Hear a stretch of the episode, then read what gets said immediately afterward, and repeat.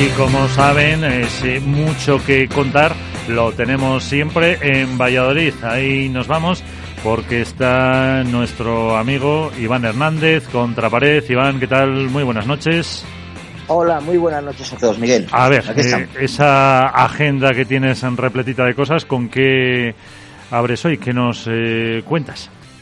Pues mira, voy a empezar con una pregunta en el sentido de quién iba a decir que la Federación Española de Pádel en menos de 100 días de su llegada iba, a poder organizar este tipo de torneo en el año de la pandemia.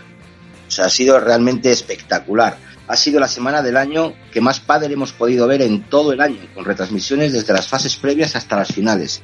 Está claro que poner dos cámaras en previas no cuesta tanto para poder ver el pádel. Otra cosa es querer comentarios o marcadores, pero lo que está, lo que está es fácil es poner dos cámaras, no es nada difícil.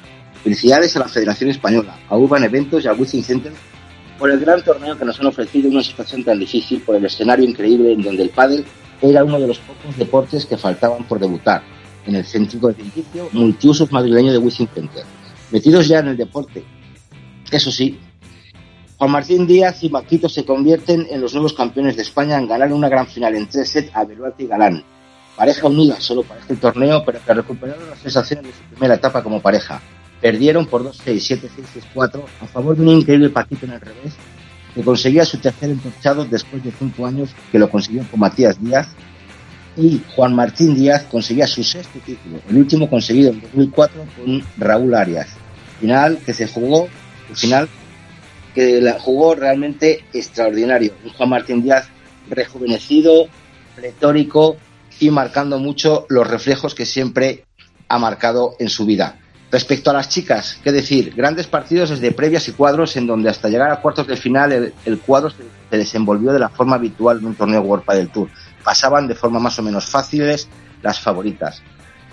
Pero en cuartos de final saltó de nuevo la sorpresa y Patti y Eli eliminaban a la pareja número 2 del torneo. De nuevo las Martas cayeron en una ronda no deseada por ellas, en una gran remontada de la Riojana y la, y la Murciana por 6-7, 6-4, 6-2 Lucía y Gemma seguían con su trabajo habitual, partidos rápidos y de pocos juegos en contra, hasta que en semifinales de nuevo Patti y Eli ganaron 6-2, 2-6, 7-6 para meterse en la final y buscar un título que la riojana aún le falta por, este, tener en su estantería. Por el otro lado del cuadro también había sorpresas en cuartos de final.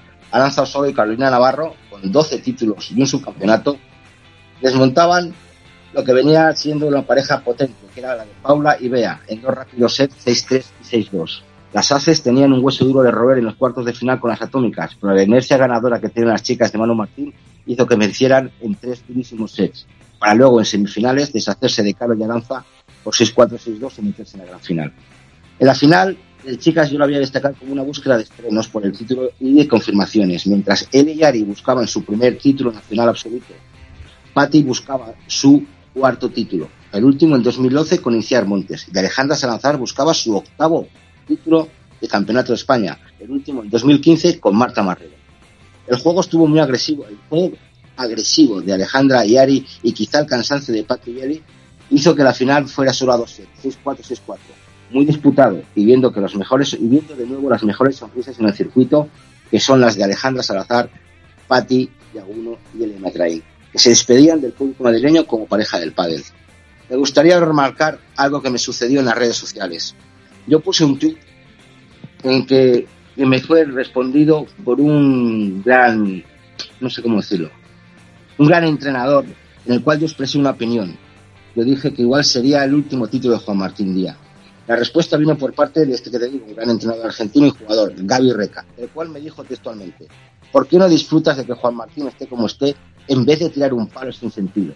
Juan Martín es capaz de esto y de mucho más. Estimado Gaby Reca, yo creo que no dije que no disfrutara de Juan Martín Díaz en ningún momento. Y aquel que lo diga es que no lo ha visto o no sabe de pádel. Solo opinaba lo que mucha gente pensó en el Wizzing Center, que puede ser evidente. Son 45 años, lesiones de rodillas, y llegar a una final claramente tiene su mérito, y jugarla y ganarla como lo hizo a él, aún más.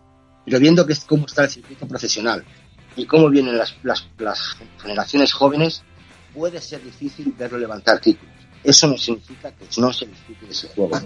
Messi puede que juegue su último mundial muy probablemente en Qatar 2022. y también se puede decir que no lo puede ganar o que lo puede ganar. Lo que no quita que hasta que llegue ese momento no lo disfrutemos de su juego. Por supuesto que deseo que Juan Martín Díaz siga jugando mucho tiempo y ojalá lo veamos levantar más títulos y que uno de ellos sea el Mundial por España. Pues eh, ese es el apunte de actualidad de Iván Hernández, de Contrapared.